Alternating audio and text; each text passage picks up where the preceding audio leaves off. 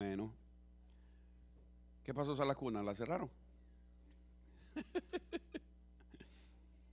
Ah, querían, ahora está bueno, está bueno, me gusta, me gusta. Muy bien, mis amados, quiero invitarles para que juntos en los minutos que tenemos por delante podamos meditar en la palabra del Señor. Así es que le voy a invitar a suplicar que busque su Biblia y busque el Evangelio según San Juan, el cuarto Evangelio, y busque el capítulo 14 de ese precioso Evangelio. San Juan 14, vamos a leer los versos 25, 26 y 27. Los dos tipos de memoria o las dos memorias quisiéramos meditar en esta hora, a ver si logro transmitir lo que Dios ha puesto en mi corazón. A veces pone tanto que no alcanza el tiempo para decir todo lo que uno quisiera decir. Pero trataremos de poner todo en perspectiva para que podamos seguir meditando en esta palabra preciosa del Señor. San Juan capítulo 14, capítulo muy conocido por nosotros, versos 25, 26 y 27. Vamos a leer, mire a su lado, comparta su Biblia, así juntos podemos meditar en la palabra del Señor, que dice de la siguiente manera, si me sigue con su vista, por favor, verso 25 al 27 del capítulo 14 os he dicho estas cosas estando con vosotros. Póngale atención a esta porción de la palabra, por favor. Mas el consolador, el Espíritu Santo, a quien el Padre enviará en mi nombre, Él os enseñará todas las cosas y os recordará todo lo que yo os he dicho. La paz os dejo, mi paz os doy. Yo no os la doy como el mundo la da no se turbe vuestro corazón ni tenga miedo. Padre, bendícenos al escudriñar tu palabra.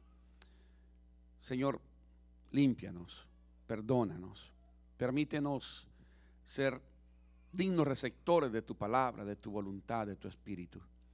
Enséñanos, Señor, a meditar de tal forma que siempre recordemos que somos pecadores y necesitamos de la sangre de Jesús todos los días de nuestra vida para que podamos presentarnos, Señor, delante de ti sin culpa, porque hemos pasado por la cruz del Calvario.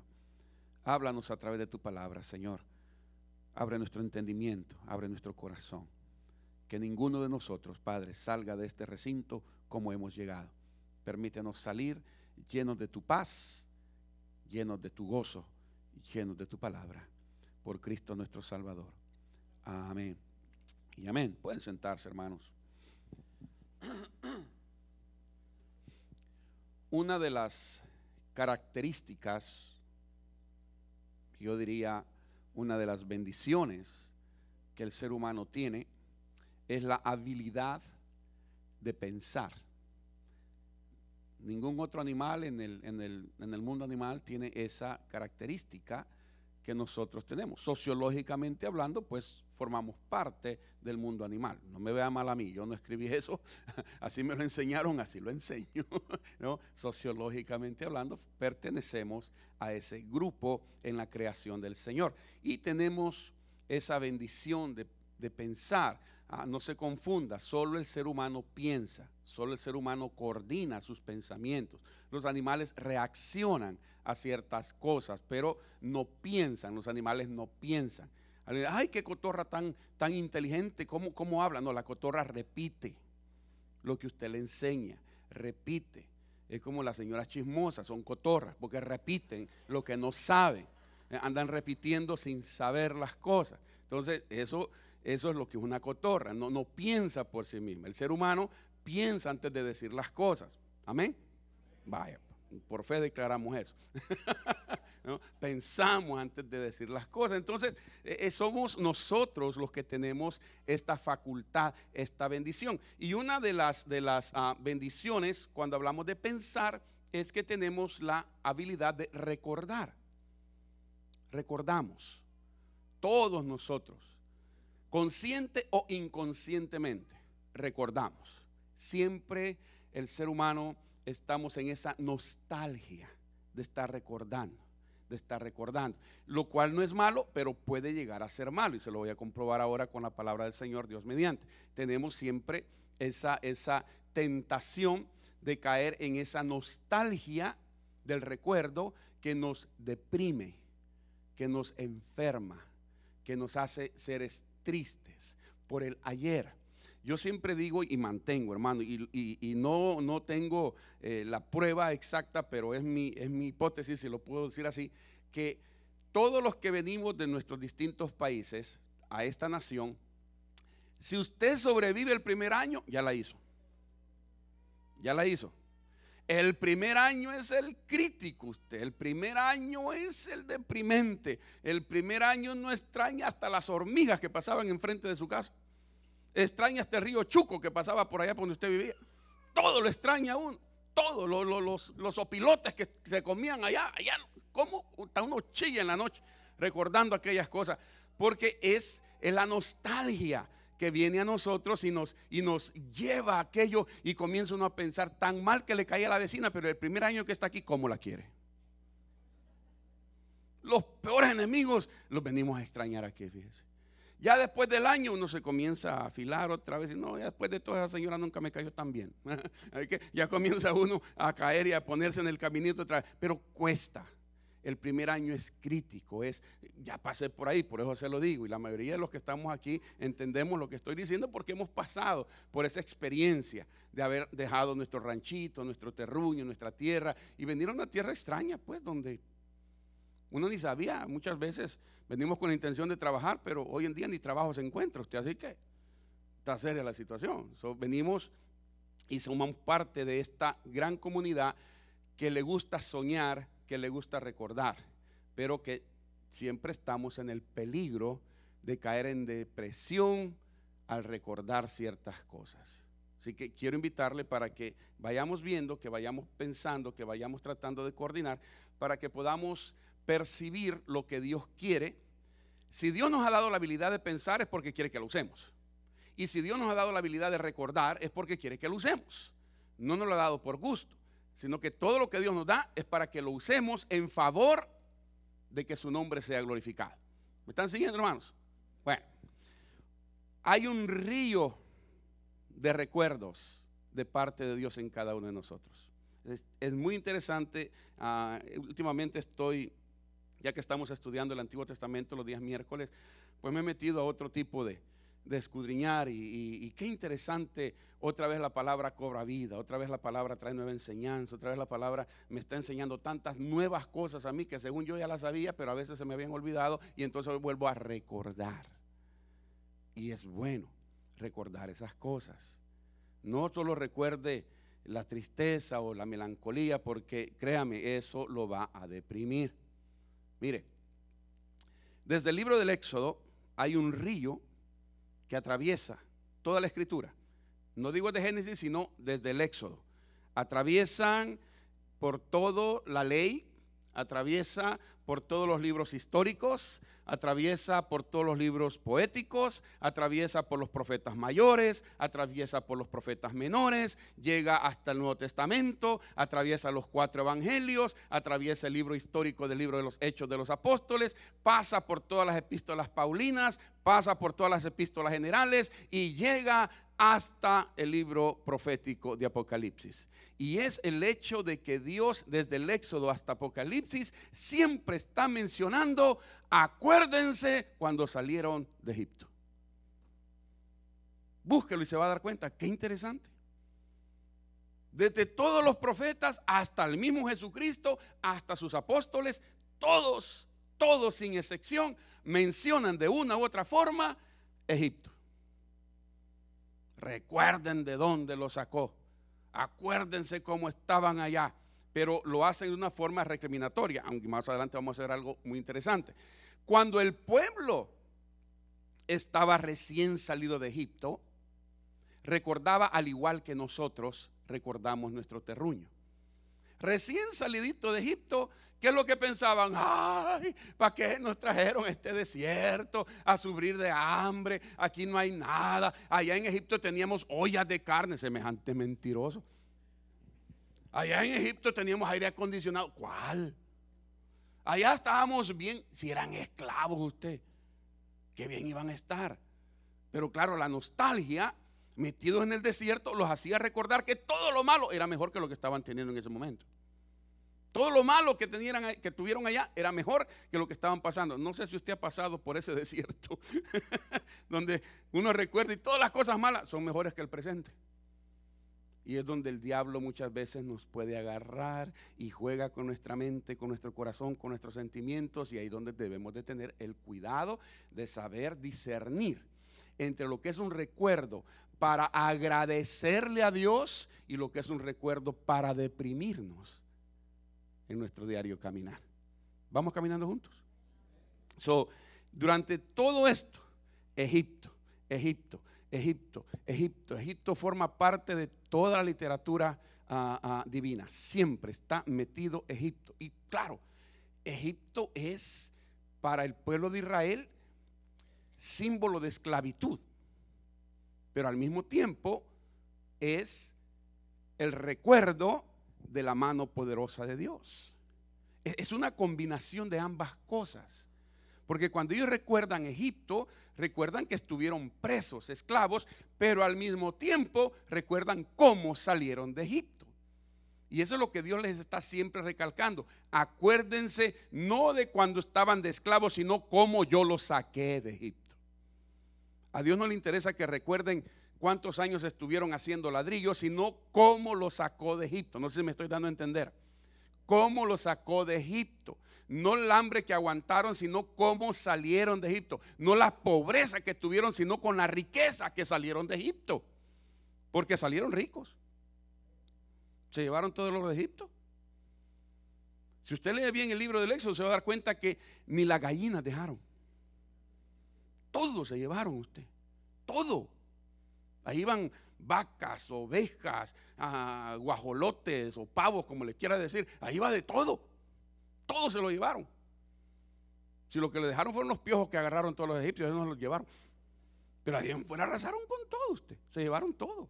Salieron ricos. Entonces, Dios siempre les está recordando, no piensen y se agüiten por los siglos que estuvieron metidos en Egipto de esclavos. Piensen en cuando lo saqué de Egipto. Y para mí esa es la enseñanza que encuentro en todo eso. Piensen en el momento cuando lo saqué. Hermano, hermana, yo creo que usted se va a identificar conmigo en esto.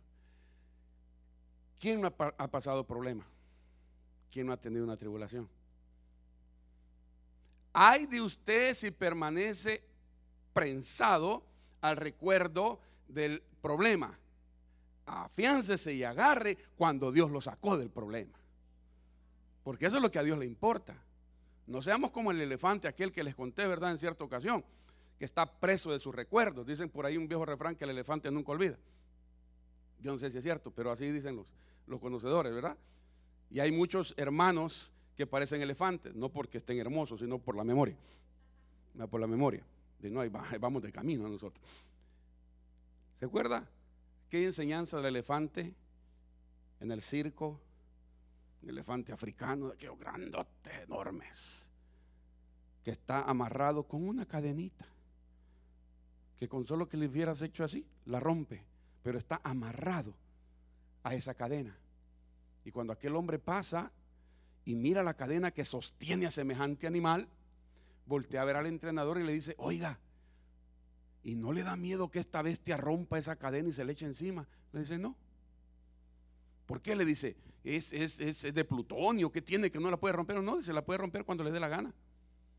Y entonces, ¿por qué no le da miedo? Dice, porque no lo sostiene la cadena, lo sostiene el recuerdo, que cuando estaba chiquito era la misma cadena, pero cuando estaba chiquito no tenía la fuerza para romperla. Lo intentó muchas veces y como no pudo, creció con la idea que nunca podía romper la cadena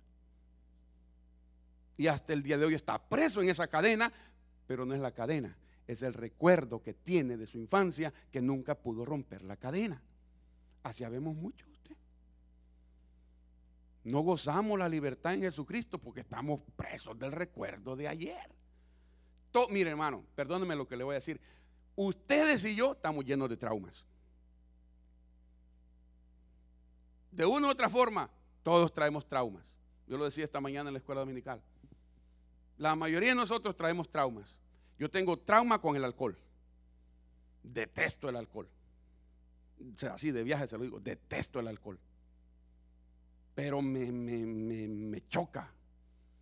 Y cuando no me invitan, peor la cosa. No, no, es, es, una cosa que no, no me pasa. No me pasa. Número uno, de ahí me sacó a mí el Señor. Y número dos, pues mi padre fue alcohólico. Y toda la familia de mi padre fue alcohólica. Entonces, para mí, el alcohol es una maldición. Así se lo digo, es una maldición. Y aquellos que hemos tenido o tenemos familiares alcohólicos saben lo que estoy diciendo. Porque el alcohólico no sufre solo, sufre toda la familia. Por completo. Todos sufrimos el alcoholismo de un ser amado. Yo, yo tengo ese trauma y lo reconozco, es un trauma, no lo he podido superar. Y yo miro el alcohol y me da, me repugna, me repugna. El único alcohol que uso es para curarme, de ahí fuera nada. Porque me repugna, pero es ese trauma que para algunos será cosa de que no importa, ¿no? Echarme uno no es problema. Ese es su sentir, lo respeto, no hay problema. Yo lo detesto. A mí no me cae bien.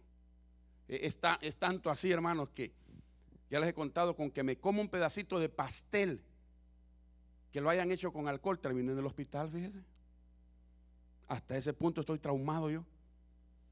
Mire qué trauma tan fuerte el que tengo. Nomás lo huelo y me enfermo.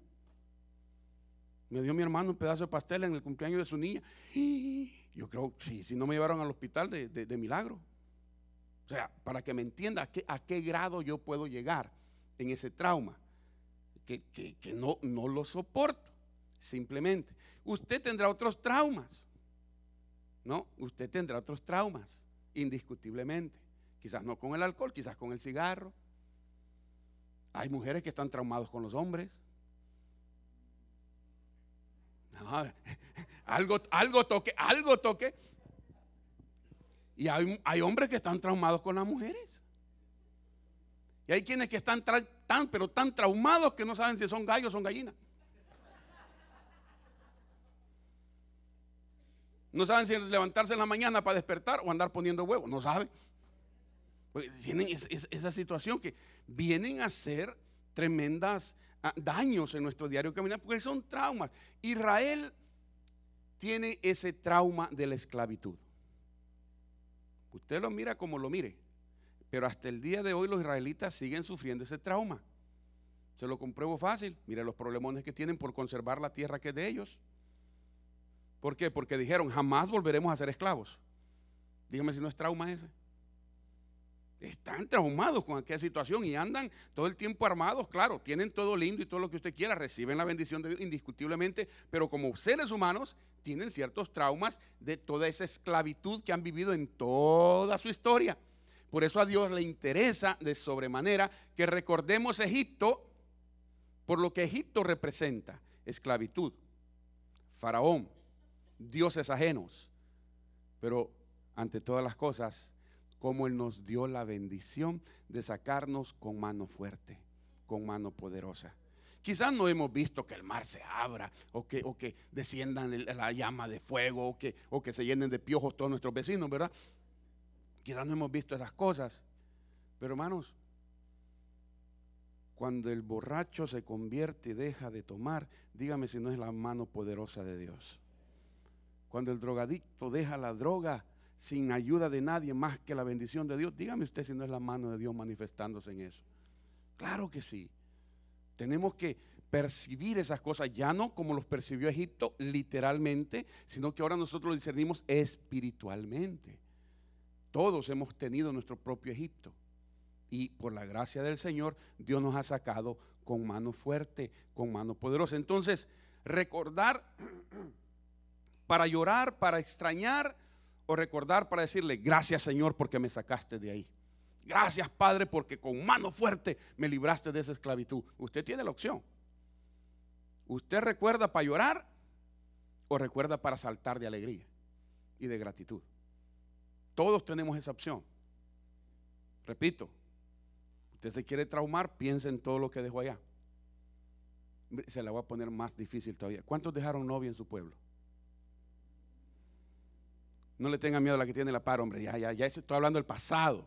Estoy hablando del pasado. Híjole. Me convencieron que le tienen miedo a la señora. Yo la levanto porque no está aquí. ¿Verdad? Se la voy a poner más fácil. ¿Cuántos dejaron novio? Ay, hermana, después hablamos. después chameamos, digo, platicamos. ¿No? Esa nostalgia de aquella persona que me escribió por uno, dos meses, tres meses, cuatro meses. Al sexto mes ni se acordaba de nosotros. Amor de lejos es amor de cangrejo, dicen en mi pueblo. Siempre va para atrás. No, no, no, no lleva nada nuevo, nada bueno. Siempre va a terminar en el olvido. Siempre va a terminar en el olvido. Por eso es que Dios, a Dios no le gusta amarnos desde lejos. Por eso vino en Jesucristo para demostrarnos su amor cara a cara, persona a persona. Y para hacernos recordar precisamente que Él ha venido para que tengamos libertad, para que conozcamos la verdad y la verdad nos hace libres. Mire, segunda de Pedro 1.12, se lo leo para que no perdamos mucho tiempo. Por esto yo no dejaré de recordaros siempre estas cosas aunque vosotros la sepáis y estéis confirmados en la verdad presente. Recordar las cosas que son necesarias para no olvidar la gracia que tenemos de Jesucristo y en Jesucristo, para que podamos disfrutar de esa gracia. No recordar, mire, yo lo he dicho cantidad de veces de este púlpito y a veces hasta les pido disculpas a los hermanos que ya tienen mucho rato caminando con el Señor y les digo, no les voy a predicar nada nuevo. No les voy a decir nada nuevo, les voy a recordar las cosas que son necesarias para nuestro diario crecimiento en la fe. Porque nada nuevo se puede decir, señores, si a todo está escrito. ¿Qué nuevo se puede decir? Por eso a mí me cae mal aquellas personas que dicen, he tenido una revelación nueva de Dios. ¿Cuál zapato si todo está escrito? Ya todo está ahí. ¿Qué me viene con revelaciones nuevas? Ahí está escrito. Y usted se va a dar cuenta que la mayoría de esas revelaciones nuevas no tienen nada que ver con la palabra. Y si no tiene nada que ver con la palabra, quítese de ahí. Porque si no está la Biblia de por medio, quítese de ahí. Porque no es de Dios. Lo que es de Dios se confirma con la palabra de Dios.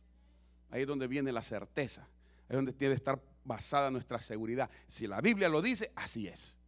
Si la Biblia no lo dice, quítese de ahí. Quítese de ahí. Ahora mismo hablábamos de, mi propia, de mi propio pensar, de lo que está sucediendo en México y de cómo se necesita de un aspecto espiritual para sanar una sociedad que está herida a muerte. Porque si hay una sociedad que está herida a muerte ahorita, es la de México. Lo mire por donde lo mire. Lo mire por donde lo mire. Ladrones hasta en la casa presidencial. Y usted sabe que eso es cierto. No me lo estoy inventando. Usted anda en la calle y no sabe si le roban los judiciales o le roban los ladrones. Porque los dos son iguales. Usted no sabe. Usted no sabe quién es más corrupto. Uno no, sabe en quién confiar. Y sobre esas cosas, ahora le están metiendo todo el abecedario, ¿verdad? Terminando con los zetas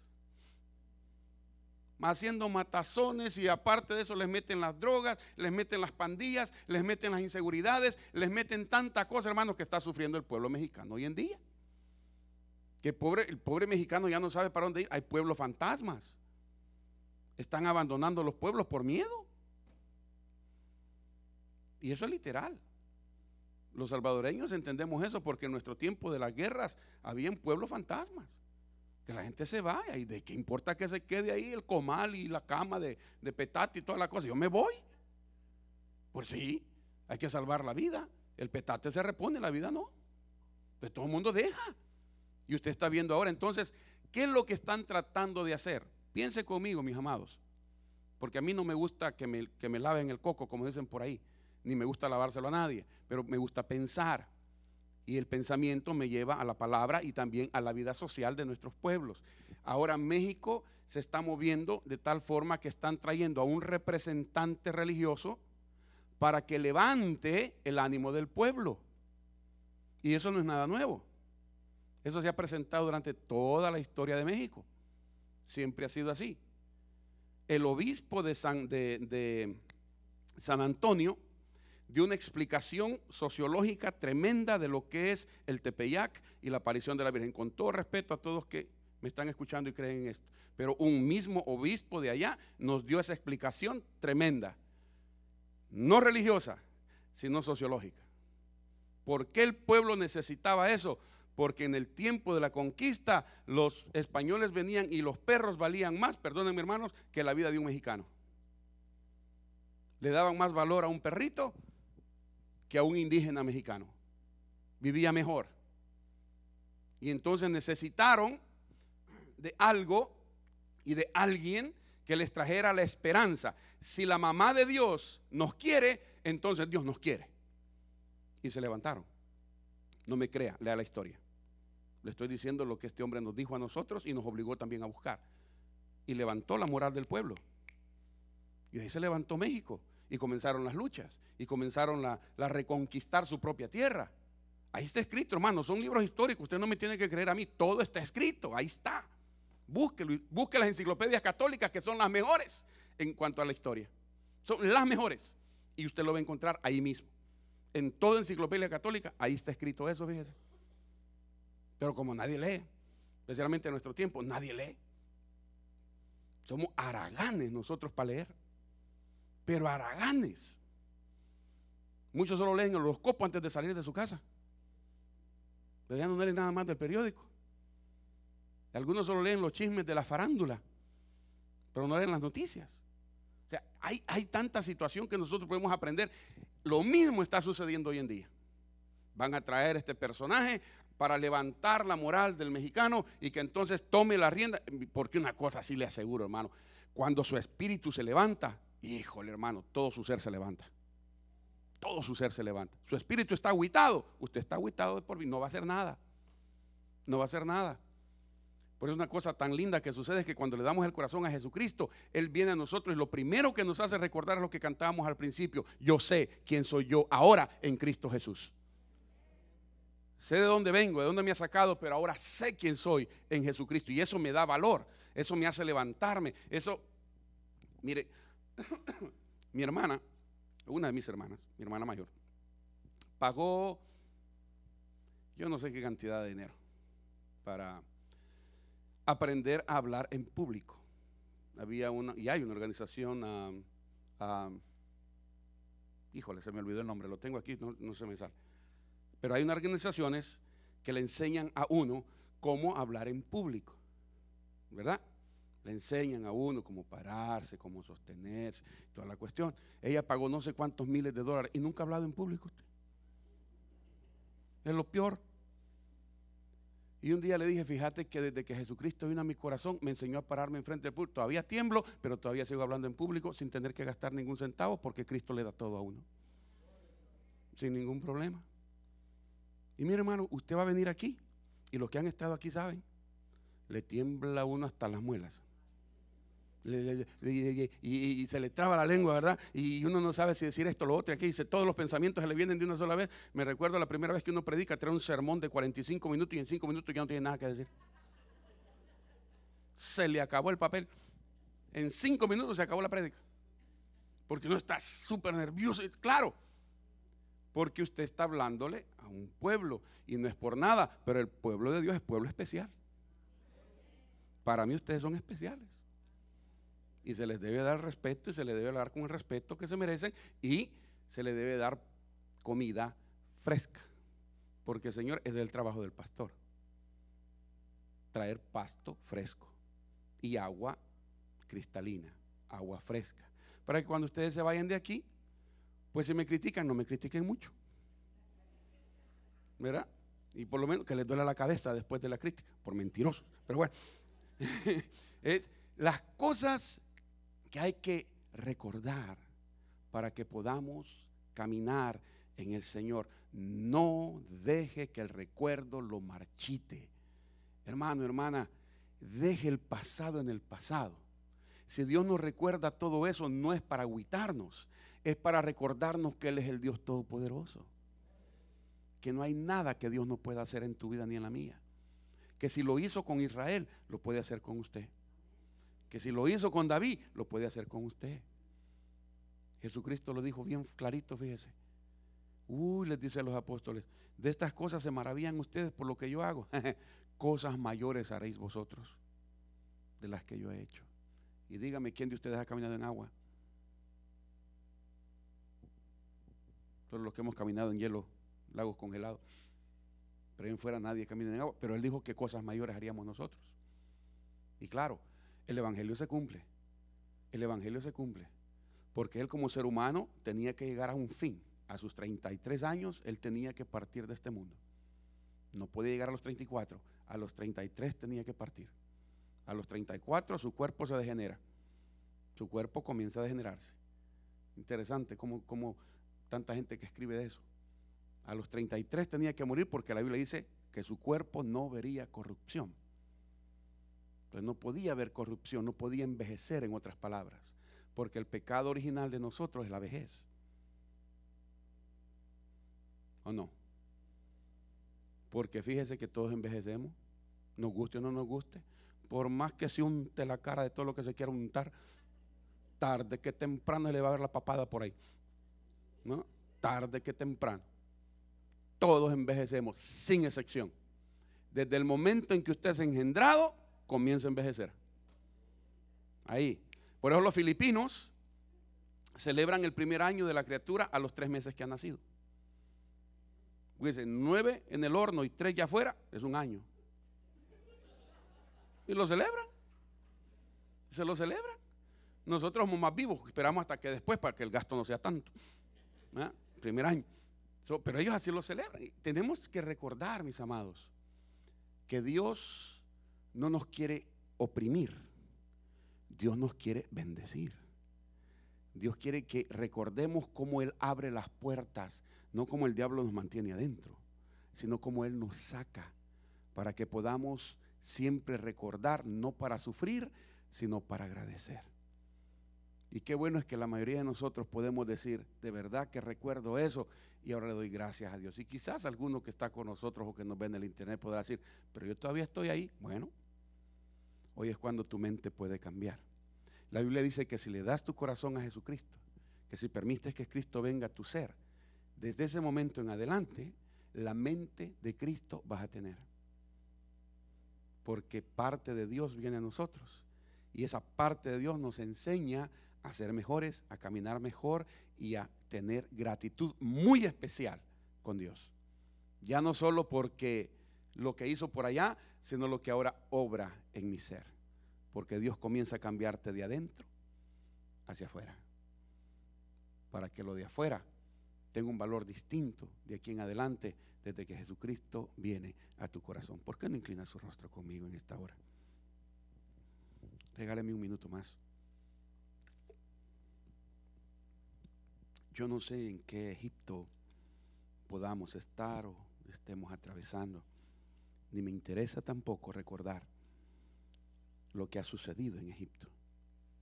Me interesa decirle a usted, recordarle a usted, que hay libertad en Cristo Jesús, que hay perdón de pecados en Cristo Jesús, que hay vida eterna en Cristo Jesús, que lo que Cristo quiere es darnos libertad. Su palabra dice, y conoceréis la verdad, y la verdad os hará libres. No es que vamos a conocer una verdad, conocemos la verdad. Y Jesucristo dijo, yo soy la verdad. Cuando conocemos a Jesús, comenzamos una nueva manera de vivir porque Él nos da una nueva manera de pensar. Y de aquí en adelante cosas lindas suceden en nuestro diario caminar, porque la gracia de Dios se manifiesta en cada uno de aquellos que confesamos con nuestros labios que Jesucristo es el Señor. Si usted nunca ha tenido un encuentro personal con Jesucristo, si nunca le ha dado oportunidad a Él de venir a su corazón, a su vida, esta invitación es para usted no se la hago yo, se la hace Jesús. Ábrale su corazón. La Biblia dice, Hijo mío, dame hoy tu corazón y miren tus ojos por mis caminos.